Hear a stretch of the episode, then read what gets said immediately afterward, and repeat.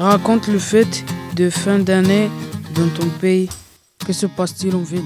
Que fais-tu en famille? Pour le 31 décembre, aux Philippines, il y a beaucoup de bruit. Tout le monde est dans la rue.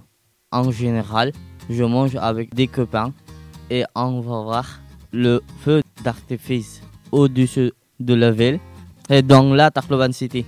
Pour le 31 décembre, en Russie, nous préparons d'abord des plats, des fêtes. Tout, le, monde, prépare le manger. On mange ensuite en famille, le 31 décembre, le soir. Ensuite, nous regardons le vœu de nouvel an du président. À minuit, la ville lance le feu d'artifice. Quand c'est fini, tout le monde peut lancer son feu.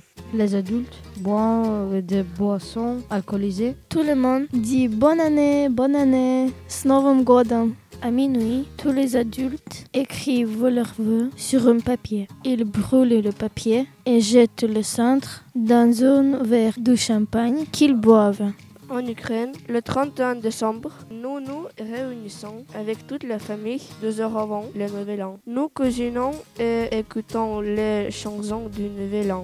Nous écoutons les salutations du président.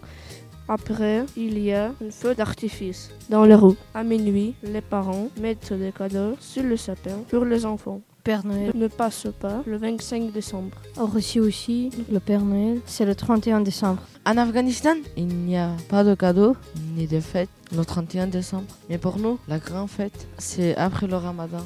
En Espagne, on, on célèbre la nouvelle année. Les Espagnols euh, mangent en famille, ils dansent.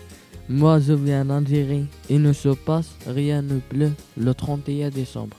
Dans le calendrier musulman, ce n'est pas la fin de l'année. Donc, il n'est pas de fête.